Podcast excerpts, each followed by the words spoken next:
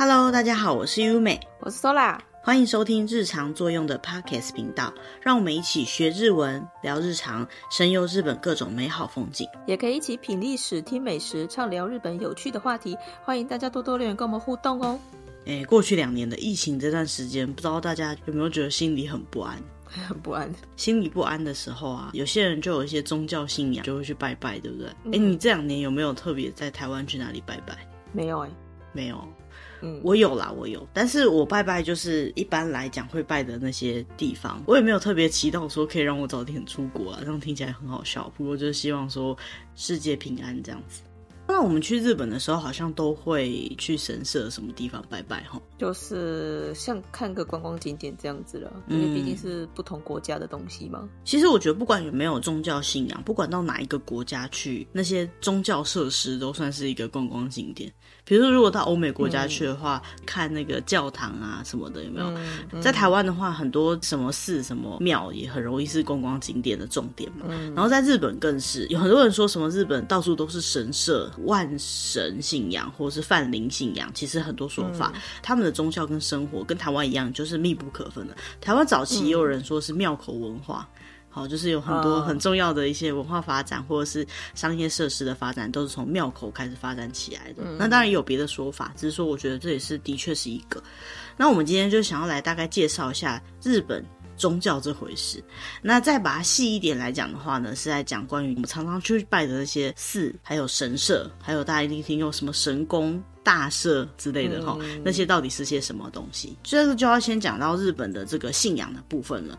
那日本蛮大众的信仰，除了我们一般知道的基督教、天主教那些以外，在日本呢，它其实还有两个很主流的宗教，一个是佛教，一个是神道教。嗯、其实台湾比较知道的是佛教跟道教嘛，台湾是道教。嗯、那日本呢，那个叫做神道教，跟我们的道教又比较不太一样。所以要讲到这个寺跟神社之间的定义的时候，就必须要先解释一下这两个宗教对于日本来讲的意义。这些宗教在台湾可能也有，比如说像佛教，台湾也有。可是，呃，他们传来的方法不一样，跟他们对这个宗教最主观的认定不一样，就会造成他们信奉的跟信仰的方式不一样。那没有谁对谁错，也没有哪个是真，哪个是假。我们没有要掀起宗教战争的意思啊，哈，就是你信你的，我们信我们的。只是说，日本的宗教目前他们分类起来是这样的看法。那先讲佛教了。佛教对于日本来讲呢，它也是一样，是从印度那边传过来，然后借由中国大陆那边再传到日本。佛教最大象征是佛嘛，那佛有很多，最主要我们大家会拜的对象就是释迦牟尼，有佛经，然后也会有教义，或者是像是说教这样子，就是告诉你佛他所讲的事情。佛教的信仰的中心，就是他们主要宗教活动的地方，就是寺。那其实对中文来讲，我们常常讲佛寺嘛，寺是很好理解，它是属于佛教这一边的。那寺在日本的概念里面呢，它就是信仰佛教的这个僧侣呢，他居住、修行、宣扬他的道义的这些地方，那也称为寺院。好，日文会称为寺院。那因为他们会在佛寺那边进行一些祈祷啊，为了国家的祈祷之类的，所以他们有非常非常多的佛寺。除了寺以外，他们也可能会称为什么什么院。好，什么什么安或什么什么大师这样的名字，都是佛寺可能会的名字。嗯嗯、对于日本的概念来讲，佛寺除了可以祈祷现世的利益，好，就是我们现在想要祈祷的各种功名利禄啊、爱情事业啊、钱财啊之类的以外呢，它还可以去祈愿，就是死后能够回归极乐世界。日文是写说叫极乐净土这样子的地方，嗯、基本上是佛寺的概念，因为佛教它就是有很标准的轮回的这个概念，这样子。那相对这个佛呢，神道或者是我们中文可能会讲神道教又是什么呢？这其实一个蛮特别的说法，因为日本呢，它其实是信仰很多很多很多的神的，就是我刚刚最一开始提到的泛灵信仰，因为他们从古代开始呢，他们就对于山啊、海呀、森林啊、风啊，甚至岩石啊、瀑布啊，哈，这些自然风景，他们就有这样崇拜的文化。那他们认为呢，这些东西上面都记述着各种不同的神，不管。是自然，或者是人、东西、土地都有各式各样的神的存在，所以他们有一种概念叫做八百万神。八百万它是一个略数，就是属于很多很多的意思。嗯、像这样子呢，信仰着各式各样的神，而不是像之前那个佛一样，可能是单一或者是某些具象化的神。这样的宗教呢，就称为所谓的神道。为什么不叫神道教呢？因为神道的概念，其中它的最高位的神，它只有最高位的神，而不是中心的神。好，最高位的神，它就是所谓的太阳之神，也就是天照大神。好，大家应该都有听过这个名字。嗯、天照大神日文真的蛮难念的，不过大家可以记一下，它叫做阿玛特拉斯欧米卡米天照大神。嗯、那这个天照大神呢，其实他并不是所谓神道的教主，好，跟释迦是佛教的教主，那个是不一样的。佛祖。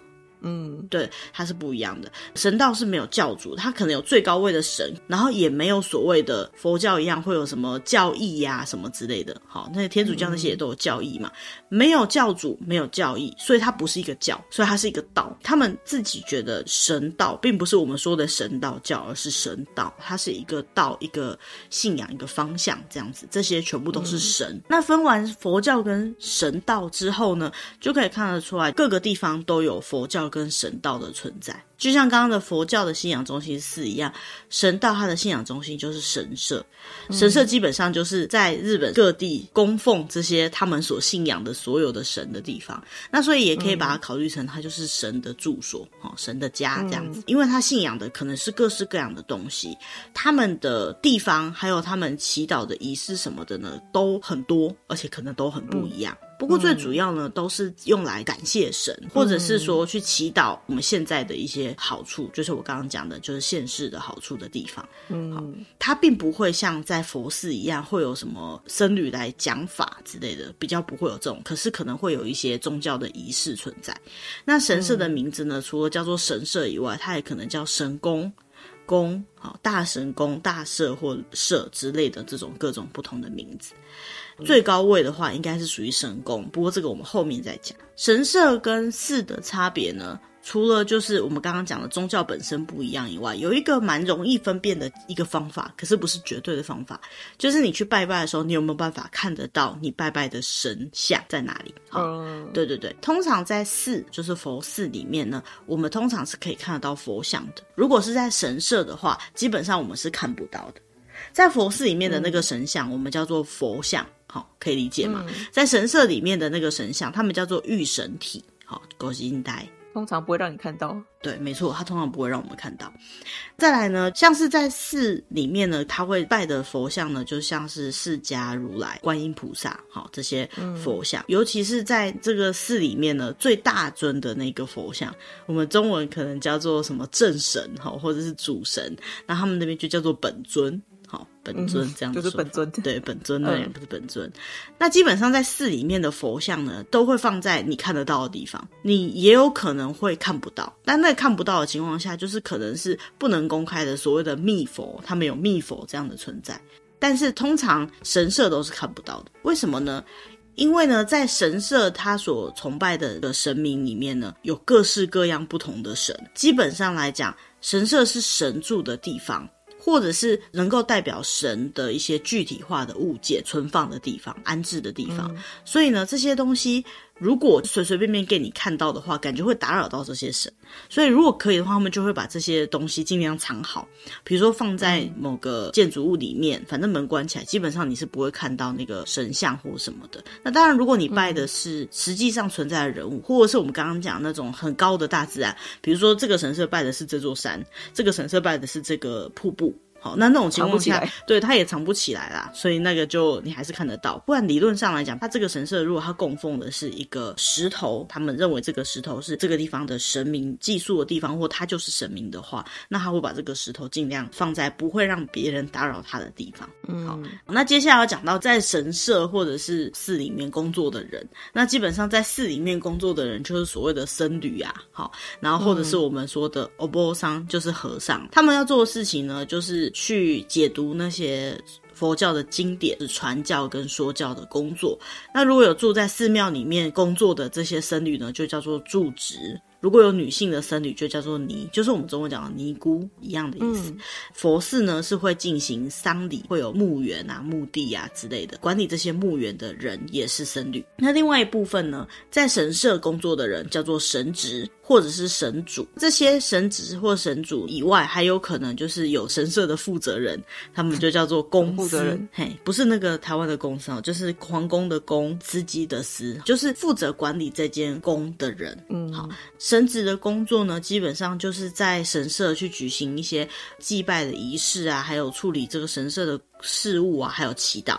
那再来呢，很我们很常会看到，就是去买那个护身符的时候，会有就是穿白色的那种日本传统衣服的女孩子，我们叫她巫女嘛，哈、嗯，米狗。那那个巫女呢，其实她就是辅佐这个神职的工作，或者是呢，在要进行祭祀活动的时候呢，去比如说演奏音乐或是跳舞相对的。那因为神道并没有我们刚刚所说的教义，就是它并没有什么经典之类的东西，所以它不会进行所谓的传道授法这个仪式。可是呢，会有这些神主或神职在接收到神的旨意之后，去传达神说的话，好，神的教诲，这个是有可能的。但是他们并不是根据经典或宗教上面去做传道。那当然也是会有我们要感谢神明保佑我们的这些祈祷的活动。那这些祈祷活动里面，可能就会咏唱一些所谓的祝词，就是祈祷词。那还有一点很特别的地方是，神社它不会进行葬礼。刚刚讲寺庙是会进行丧礼，那是因为呢，神道认为死是一个比较污秽的事情。这个神社是神住的地方，所以你不能随便到别人住的地方去办葬礼嘛，对不对？所以呢，基本上神社是不办葬礼的。可是呢，后来就有一些微妙的改变。因为呢，其实寺跟神社已经越来越难以区别了。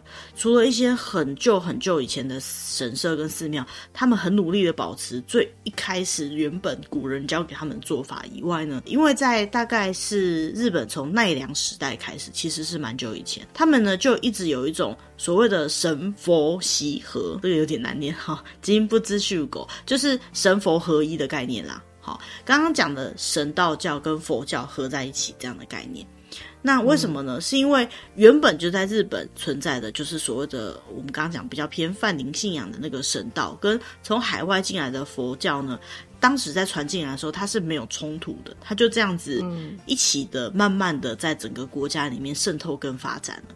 所以呢，在以前啊，很有可能在神社里面有寺的存在。但是呢，这件事情在明治时代有一个很大的改变，因为明治政府呢，他们认为神道才是这个国家主要的宗教，他们有想要设定国定宗教这样的概念，所以呢，嗯、他们就希望神道可以跟佛教做一个明显的区别。相对于之前的神佛习合，就是神佛合一的概念呢，他们就提倡了这个神佛分离、心不知不离这样的说法。既然推出这个之后，他们就尽量把神社跟寺区别开来。可是啊，在这个时候才要把它区别开来，已经不太容易了，因为它这个融合的历史已经蛮长了，所以呢，就很常会出现两个地方合在一起，或者是连他们日本人自己也分不太出来这样子的问题存在。嗯，好，那虽然很相近，不过呢，事实上神社跟寺庙的参拜方式是会有不一样的。那我自己看到这篇的时候，我也很惊讶，因为哦，原来我一直以来都做错了哦，这样子。好，所以呢，这时候我们正式的介绍一下神社跟寺庙参拜方式的不一样。首先，我们讲神社好了，因为大家比较熟悉的其实是神社的做法。好，嗯，到神社要怎么拜拜呢？首先，你到了入口的时候呢，你要在鸟居前面敬礼，对。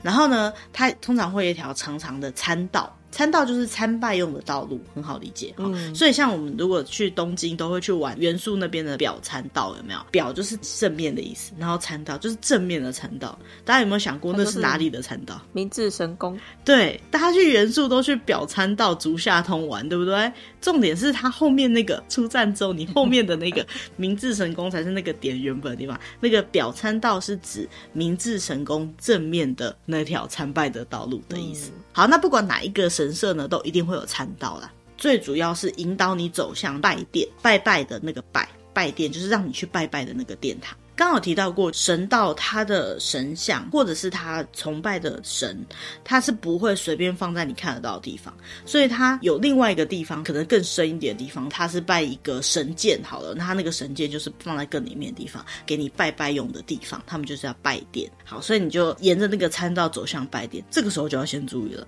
参道的中间呢，基本上是神走的地方，正中间。嗯。好，因为这是他家嘛，他一定要进出的。那所以我们要走哪里？我们要走左右两边，左边右边都可以，嘿，但是只要走边边就对。靠边走，对，靠边走，不要走在正中间哦，哈，正中间是。我不知道，我也不知道，我们现在知道了嘛？好，下次注意哈。那在拜拜的时候呢，大家一定知道，去日本拜拜之前一定要先洗手，对不对？好，洗手。我相信洗手这个部分应该大家都认识。那洗手的那一间小小的、嗯、小小的亭子哈，它叫做手水社秋之鸭。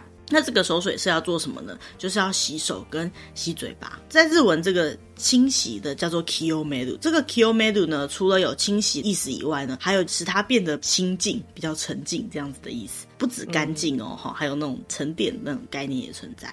它的做法呢，大家一定知道嘛？哈，首先右手拿勺，啊，那个那个勺子叫做洗下库，哈，洗下库。嗯，右手拿勺洗左手，再来换左手拿勺、嗯、洗右手。嗯洗右手，对，洗完右手之后呢，再换回右手拿勺，捞一池水放在左手的手掌心，再把那口水放到嘴巴里面漱一漱，优雅的吐掉。这里面有一些很重要的动作，首先左手右手这个说实在顺序乱的比较没有关系啦，哈，但是重点是千万不要用你的嘴巴去碰那个勺子，这是一件非常非常不礼貌的事情。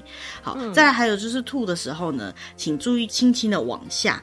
你不要弄到上面的水潭，或是别人会用到的地方。没有人需要洗你的口水，好，所以要小心一点。嗯、这个做法呢，不管是神社还是寺，你只要看到像那样子一个小小的亭子，我们刚刚讲手水社，哈，做法都是一样。好，左手右手在嘴巴，但是嘴巴不是拿勺子去碰嘴巴，这个是重点。很多人可能是看过一些错误的影片啊，好像有真的有人这么做了，录成影片，大家都不知道为什么都记得，哈，一定记得不要用嘴巴直接去碰那个勺子哦。把手洗干净以后用手就可以了。再来呢，就走到拜殿前面了嘛。要怎么拜？大家一定知道所谓的两拜两拍手一拜，好，这种说法。嗯，但在那之前，记得要有香油钱。顺序就是你站到拜殿前面，哈，就是那个一般拜拜的那个香油钱的筒子前面，你不会忘记的，因为它就在你前面。站好以后，你就先投香油钱。哎，大家知道要投多少香油钱吗？看心意，但是听说不是越多越好。对，真的不是越多越好。有人都会说投五块钱，因为是 Go M 嘛，就是有缘这样子。嗯、好像有几个数字是对于日本来讲比较忌讳的数字，尽量不要投。那这个以后有机会可以跟大家再分享一下哈。但是就记得，基本上要先投钱。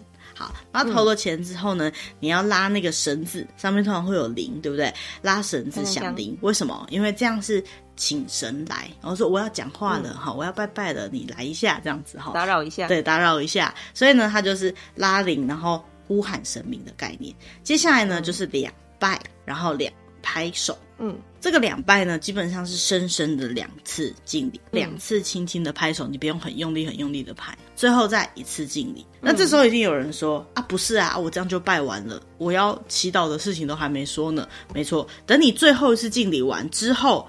再把双手合十，慢慢的讲就好了。像我自己啊，每次都搞不清楚，所以我都是两拜两拍手，然后第二次拍完手以后，就很努力的把自己想讲的话要赶快说完，很然后很紧张，对，然后最后还要记得还要再拜一次呢，我就觉得很紧张。但事实上不是，是你的两拜两拍手一拜全部都做完之后，再说你的祈祷的内容，这样就可以了。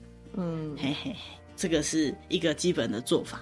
那如果是你是到寺庙呢，基本上参拜的方法呢，到中间为止都跟神社是一样的，只是呢，神社的最外面那边呢是一个鸟居，寺庙的最外面那个，他们通常叫做山门，就是山上的门，山门。为什么叫山门呢？以前的寺庙多半都是盖在山上的，那你要进山去拜拜，所以你首先会经过那个山门。那再来就是进了这个山门之后，一样就是走参道嘛，就是刚刚讲参道啊。不过呢，寺庙的参道你走在正中间也没有关系。好，因为它的概念不是神明住的地方了，哈，它就是拜神明的地方，或者是去说经论道的地方，哈，因为这个宗教习俗不一样。嗯、不过有一个忌讳，台湾的寺庙也是一样，台湾寺庙有时候会做一个很高的门槛，嗯，那你不能够踩那个门槛，你要跨过去那个门槛，嗯，要记得不要踩门槛。再来呢，进去以后你一样会看到守水社，呃，就在那边一样洗手手漱口，就走向本堂。刚刚讲到走向拜堂，是因为供奉神的东西通常在更里面嘛，但本堂呢，很有可能就是有佛像在的地方了。那如果你在过程当中，你有看到佛寺，它有放那个长香炉，就是香炉啦。只是台湾的香炉，我们习惯是插了香上去嘛。嗯、那日本那边可能是他们香炉是一直都有燃着的。那你可以过去，先让这个线香的烟亲近你的身心。过香炉，对，有点过香炉的感觉。好，那进到本堂，也就是在那个佛像前面之后呢，一样，好，你就把香油钱丢进去。嗯那这个跟神社比较不一样的是呢，在寺庙我们就不拍手了，我们基本上只要双手合十合掌，然后心中祈祷你想讲的东西就可以了。那等你祈祷完之后呢，你就对他深深的敬一个礼，然后就可以离开了。那这个部分的方式呢，除了跟台湾要插香的那种概念以外，其实就差不多，没有拍手那些东西。嗯。那再来呢，稍微讲一下关于建筑物的不一样了。好，那首先呢，就是寺庙的部分，因为僧侣会住在那边，所以寺庙的建筑物呢，就是由僧侣所住的僧房，再加上一般祭祀用的主建筑，叫做伽蓝，就是人字旁的那个伽，呃，颜色的蓝。嗯、这两个建筑物组合在一起的，因为它除了修行的地方以外，还有可能会将已经神格化的释迦牟尼的东西放在什么？比如说，可能是佛的舍利子，或者是佛的相关的之类的，它相关的东西收纳的地方，所以它可能会有佛殿或者是佛塔。嗯，好，那寺庙的建筑物呢？寺的建筑物是跟中国建筑比较像的，所以如果你看到那种就是很宏伟的庙门，那个庙门上面就会有什么。红色的颜色啊，然后很漂亮的瓦片啊之类的，盖得很厚实、很坚固的样子，通常那个就是寺比较多。好那刚好提过寺的入口就是所谓的山门嘛，那山门那边呢，通常都会有守门的神像，就叫做人王像，好，就是看起来很凶的神像，嗯、就像我们台湾的寺庙也常看看到，嗯，门神哈，它就是有神像。比较具代表性的呢，就是像浅草的雷门，大家可以想象那个样子哈，哦、那个就是都，都有去那边拍过照吧？对，那个就是经典的山门。有没有想过浅草寺怎么没有鸟居呢？哈、嗯，因为它就是草寺，对，它是寺嘛，所以就不会有鸟居。知道浅草寺供奉什么吗？哎、欸，我不知道哎、欸，说实在的，观音哦，浅草寺是拜观音的，那如活动，嗯，好好好，就下次去的时候记得要好好的拜，我也拜过，没有认真研究过这样子。那除了刚刚讲到的山门之外呢，它再进去一点呢，你会看到一个建筑物，通常我们不会进去，因为我们没什么机会进去。不过那个就是要让人家进去的地方，那个叫做法堂。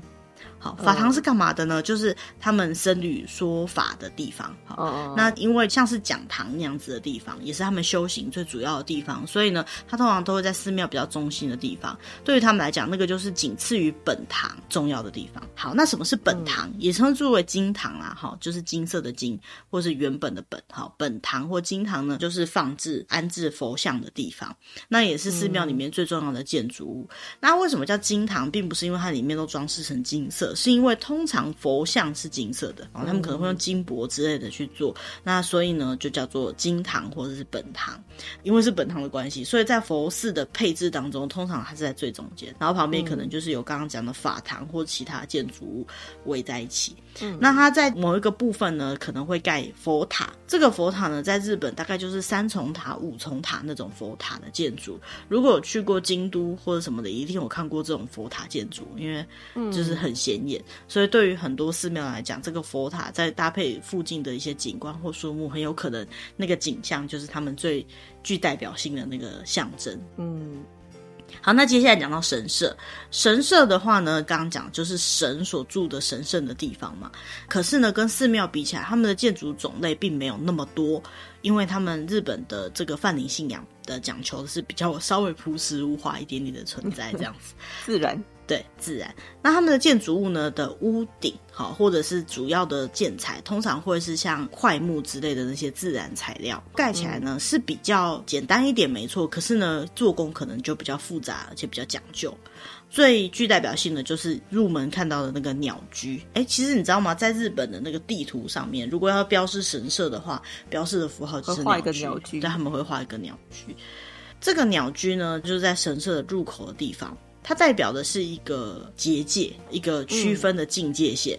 它代表再往里面就是神圣的区域了，里面的世界跟外面的世界的一个分隔，就是由两根柱子再加上两根横木去组成的。那虽然我们很常看到红色的鸟居，可事实上各种颜色鸟居都有可能，比如说漆成黑色的、漆成白色的，或是用它原本石头或是水泥原本的颜色，用木头原本的颜色的也是有。嗯。进到鸟居之后呢，你会看到入口的左右两边呢，会有两尊动物，叫做破犬。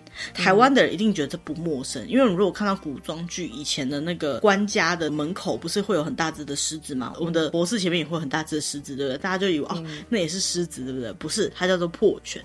破犬是一个犬字旁在一个白，好，那个字念破，就是跟刚刚讲的人王像，佛寺的人王像一样，它就是在守卫门口的，也就是所谓的门神的概念，不是每一个。寺庙都一定会是破圈，有些地方就会看到别的东西，嗯、比如说像在道和神社，哦，我们上次有介绍过那个道和神社，它门口守门，对，就是狐狸。好，那再来呢，就到了本殿。好，就是走进去就到了本殿，也就是神殿的部分。本殿的或神殿呢，它基本上就是神社最重要的地方啦，因为它供奉着神明的地方，好，也就是神住的地方。理论上门都是关着的，就算它没有在另外放在更里面的一间，就是它没有拜堂，还是直接放在那个建筑物里面，它门也是关的，你不太会去看到它摆设的内容是什么。嗯，通常来讲啦，哈，除非那个建筑规模没有那么大，要不然的话，我们是到不了本殿的。那拜拜的地方就是刚。刚刚在那个拜殿的地方，那拜殿基本上就是你可以在那边祈祷，然后投香油钱，或者是接受宗教的洗涤，哈，也可以去买一些欧玛茉莉之类的地方。然后再往外一点的话，讲到这里呢。我们就来讲一下关于神社比较细节的差别好了。其实神道算是日本独有发展起来的宗教，其实他们的宗教整个来讲跟他们的民族非常的相关。嗯，那我们刚好提到神社，它最主要有分成的好多种嘛，像是什么神宫、大社宫之类的哈，就是有很多不同的名字。差别就在于他们里面供奉的对象。刚刚讲到的神社可能分好几种，首先第一个就是神宫。好，神宫简单来讲就是跟皇室有非常深的渊源的神社，嗯，就叫做神，都叫做神宫了。对对对，神宫嘛，就很高尚啊。它就是跟皇室有深刻渊源的神社，所以就叫神宫。神社在祭拜的这个神，他们会叫做祭神，国塞金。嗯。在神宫里面，他们的祭神呢，就是皇族的祖先或者是皇族。所以呢，什么是皇族的祖先呢？比如说刚刚讲的最高位的神叫做天照大神，对不对？嗯、天照大神呢，在他们的概念里面就是皇族的祖先，因为他们认为天照大神，或者是另外一种说法叫天照大御神，他就是天皇的祖先，嗯、也就是日本人最崇敬的神。好。什么地方会拜天照大御神呢？当然很多地方可能都会拜，可是最主要拜这个地方，也就是在大概总公司哈总社那种感觉的地方，就是伊势神宫。大家一定听过伊势神宫。嗯、好，然后再来还有其他一些比较有名，大家有听过的，就是神功，比如像明治神功。那刚、嗯、提到那个，对，明治天神宫拜的就是明治天皇跟呃昭宪皇太后。嗯、再来平安神宫拜的是恒武天皇跟孝明天皇。其他还有像蛮有名的，有一个神宫叫热田神宫，在热田那边，他、嗯、拜的呢是日本有三大神器，其中有一个呢叫做草剃神剑，他那个神体就是天照大神。那当然，一个神宫里面可能不只有拜一个祭神，但是呢，他基本上最主要崇拜的就是这个神。嗯。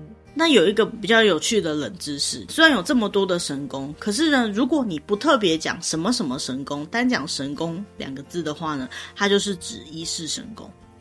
嗯，好，这代表他的地位有如此的高。哦，就是，嗯，他本身就占据这个整个名号的最主要存在，所以呢，拜的就是最尊敬的神吧。对对对，所以在神社的这个领域里面，神道的这个领域里面，一世神功呢是一个完全不同于其他等级的存在，因为他拜的是最高神位的神。嗯，好，接下来呢是大社，好，大家一定听过什么什么大社？嗯、最有名的应该是在岛根县的出云大社，嗯、其他的话呢，比如说奈良的春日大社啊，长野。业的周访大社啊，好，这个都很有名。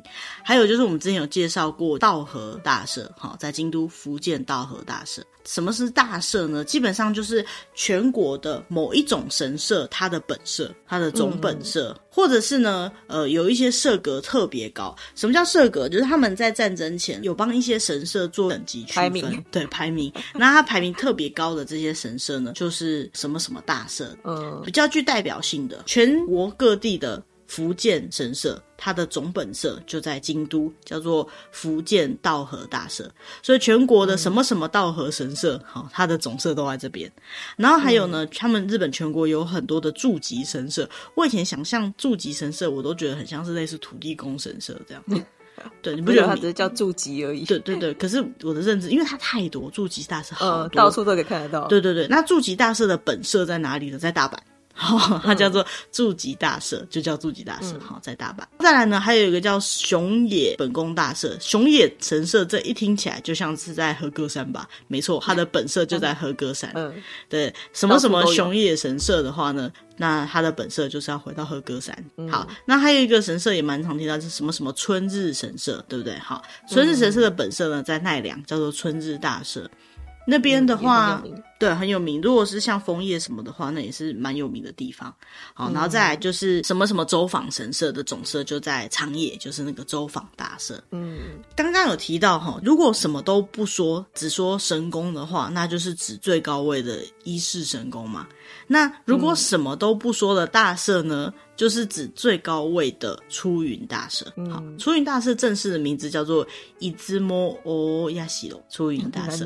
对，很很难念。就是在神社界里面，也是一个很特别的存在。那个什么神无月的，就是跟出云大社有关系。对对对，没有错。全日本各个地方的神社的神，在神无月的那个月份，都要聚集到出云大社来。神无月是几月？十月。对，十月，每年的十月的时候，全日本的神都要聚集到出云这个地方来。对于十月来讲，出云以外的地方是不是就没有神？所以它叫做神无月。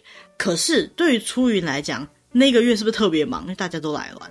对不对？所以呢，对，对于出云来讲，那个月叫做神有月。全日本那个月都叫神无月，只有初云那个地方那个月叫做神有月。关于这部分，如果有兴趣的话，以后或许可以再讲，或者是说，我记得 Netflix 最近好像有一个新的动画，就是在讲这个神有跟神无的故事，大家可以有兴趣去看看。嗯其他还有像宫这样的存在，那什么什么宫呢？就像是我们在看古代历史剧一样，什么什么宫，它其实呢就像是神宫的那个宫一样，它就是拜呃跟人有关系的神社。嗯，他拜的人呢，可能不是呃像刚刚那样子跟皇族渊源很深的神社。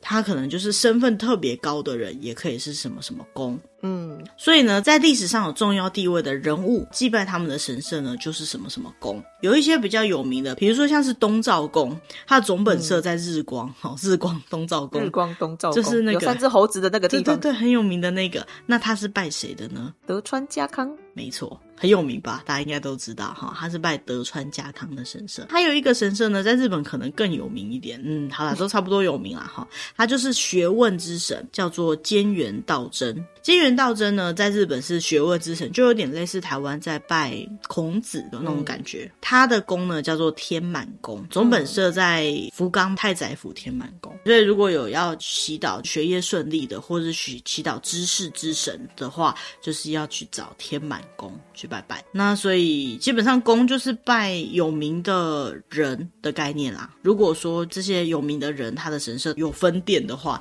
那应该就会有一个总殿的概念这样子。那在这么多宫里面呢、啊，就是全日本最多的，算是一个冷知识啦哈。大家有没有听过什么什么八幡宫？鹤冈八幡宫。对，最有名，我觉得应该是鹤冈八幡宫，因为我们自己可能有去过。去镰仓的话，一定会去。对对对，鹤冈八幡宫，或是什么什么八幡神社，它都是一样。什么什么八幡冠这个名字呢？全日本各地呢，大概有四万四千间。好，传说是 对日本最多的神社，什么什么八幡社，什么什么八幡宫，它都是拜八幡大神的神社。嗯，八幡大神，它其实有很多位，比如说像是应神天皇、比卖大神、神宫皇后。啊，就是刚刚的应神天皇他妈，他们总合在一起就称为八幡大神。嗯，好，传说中拜这个应神天皇哈，他有这个开运初二，还有就是出世就是算是出运啊，出人头地，出人头地这样的神明。为什么他会是全日本最多的？是因为这个应神天皇呢，我们确定他实际上存在最初的一个天皇，他是第十五代应神天皇。因为他在那之前，好像现在没办法，传说的阶段，对，传说没办法证明是真的有天皇在。嗯、这个应神天皇，据说就是我们看得到第一代天皇，可是他是第十五代，也就是他前面还有十四位。听说全日本最多的这个神社，它的总社在大分县宇佐市，它叫做宇佐神宫。可是呢，它最有名的一间，我觉得应该是在奈良的那一间，因为它叫做东大寺。哦，大家应该都有听过那个奈良大佛，对不对？哈、哦，东大寺，嗯、它作为就是守护神的那个佛像非常非常的大，然后它就叫做八幡大菩萨。嗯，好，可是现在问题来了，奇怪，它是寺，它不是，它东大寺不是寺吗？啊，嗯、我们现在在讲的不是神社吗？因为日本呢，其实一直都有这个以前啊，一直都有这个神佛习合，就神佛合一的关系在。所以呢，日本从古到今的第一个我们可以追溯其源的这个天皇，跟外来的佛教就结合在一起了，才会造成八幡宫这么特别的一个状况。它既是神社，它也是寺；它既是神社，它也有佛像。可是它有佛像，嗯、但它也是神社 这样子的概念。嗯，而且东大寺很久很久很久了，所以它应该是沿袭以前的合一的习惯，这样流传下来的。没错。那刚好大概提到就是那个第十五代应神天皇啊，这个还有一点可以讲一下，就是说它是实际上存在的最初的天皇嘛，可以考究的。对对，可以考究的。这就像是我们常讲的说那个我们背以前中国的历史的时候，不是说皇帝从皇帝开始尧舜夏商嘛，皇帝。以前可能也不是，对对对，可能还有其他的统领阶层的，但是呢，我们可以知道的，它实际存在最初的是谁这样的概念。日本实际存在最初的天皇呢，据说是这个第十五代的应神天皇。嗯。那最后呢，就提到这个神社的部分啦。神社就是最一般的什么什么神社，这个是最多的。譬如像什么冰川神社啊、八坂神社啊，还有就是可能争议比较多一些的靖国神社，这些都属于神社。嗯到江户时代为止呢，神社跟寺庙都没有很明确的被区分开来。那一直到明治时代之后呢，就比较明确的把寺庙跟神社分开来，或者是把某些称呼统合在一起。所以啊，嗯、现在讲起来，神社啊、宫这些名称呢，它都有一定的基准。但是有没有可能会去到那边以后发现，哎，怎么跟我们今天讲的基准不一样呢？是会的。好，文章里面也有提到，嗯、如果真的有的话，那就尊重那个地方的历史吧。因为很多东西，它其实从以前历史到现在，它已经是当地人的信仰了，也不太可能去改变什么东西。只要是作为好的、正确的信仰，对人的心灵都是有帮助的，那也就不用太考究于那些名称啊，或是那些仪式那些东西。嗯嗯。嗯，那讲到这里，哎，说来有没有特别想要去哪一个神社？还没去过的？应该还有很多吧。但是去日本都会想要去这些地方逛一逛、走一走了。嗯。我我自己啊，其实非常非常想要去两个地方，一个就是那个伊势神宫，那个是我没有去过的。嗯对对对，就是神宫里面最厉害的那一间这样子。哎，听说讲神宫，人家就知道是哪里的地方。对对对对对。然后啊，大社的部分啊，我是想带你去啊，因为我去过了，就是出云大社。对，就是也不是不讲什么大社，就是那个大社的那个地方。嗯，我没有去过伊势神宫啊，可以讲一下我去出云大社的印象。出云大社它那边啊，就是在它那个拜殿的上面哦，有一个非常非常大的绳子。嗯、说绳子已经很夸张，它基本上是柱子那么粗的那种那种结绳，好像柱连绳。对对，柱连绳真的很大哦，站在那下面，对，然后你站在那下面啊，你会有一种很沉静，然后很神圣的感觉。我不知道为什么有那种感觉。嗯、然后我印象超深刻，我去那边拜拜的时候，拜拜完回头就看到绳子的下面就有两只鸽子在玩。嗯，就觉得连鸽子都很有灵性的感觉，就是我很难很难去解释当下的那个心情。虽然应该这样讲在前面，就是我是属于什么宗教都算是信的人，因为我觉得每个宗教它都有它好的一面，它只要能够让我心灵平静，我都觉得是很好的宗教。所以我还蛮能够入境随俗的去拜拜或者是去祈祷。去到某些地方的时候，有时候会特别有那种沉静下来的感觉。出云大社是其中一个。真的觉得他很棒。嗯、对，所以如果有机会的话，大家也可以去走一走。然后希望我自己，嗯、我们自己也有机会可以去走一走。嗯嗯。好，那今天的主题呢，就大概到这边。那如果你们喜欢这样的主题，或者是对我们说的主题有什么兴趣，或者是说想嗯批评指教的地方，都欢迎写信到我们的 email 信箱。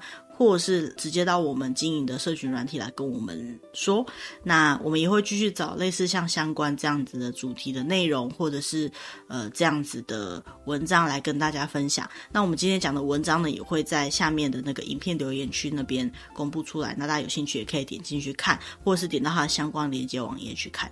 好，那今天就到这边，嗯、谢谢大家，拜拜，拜拜。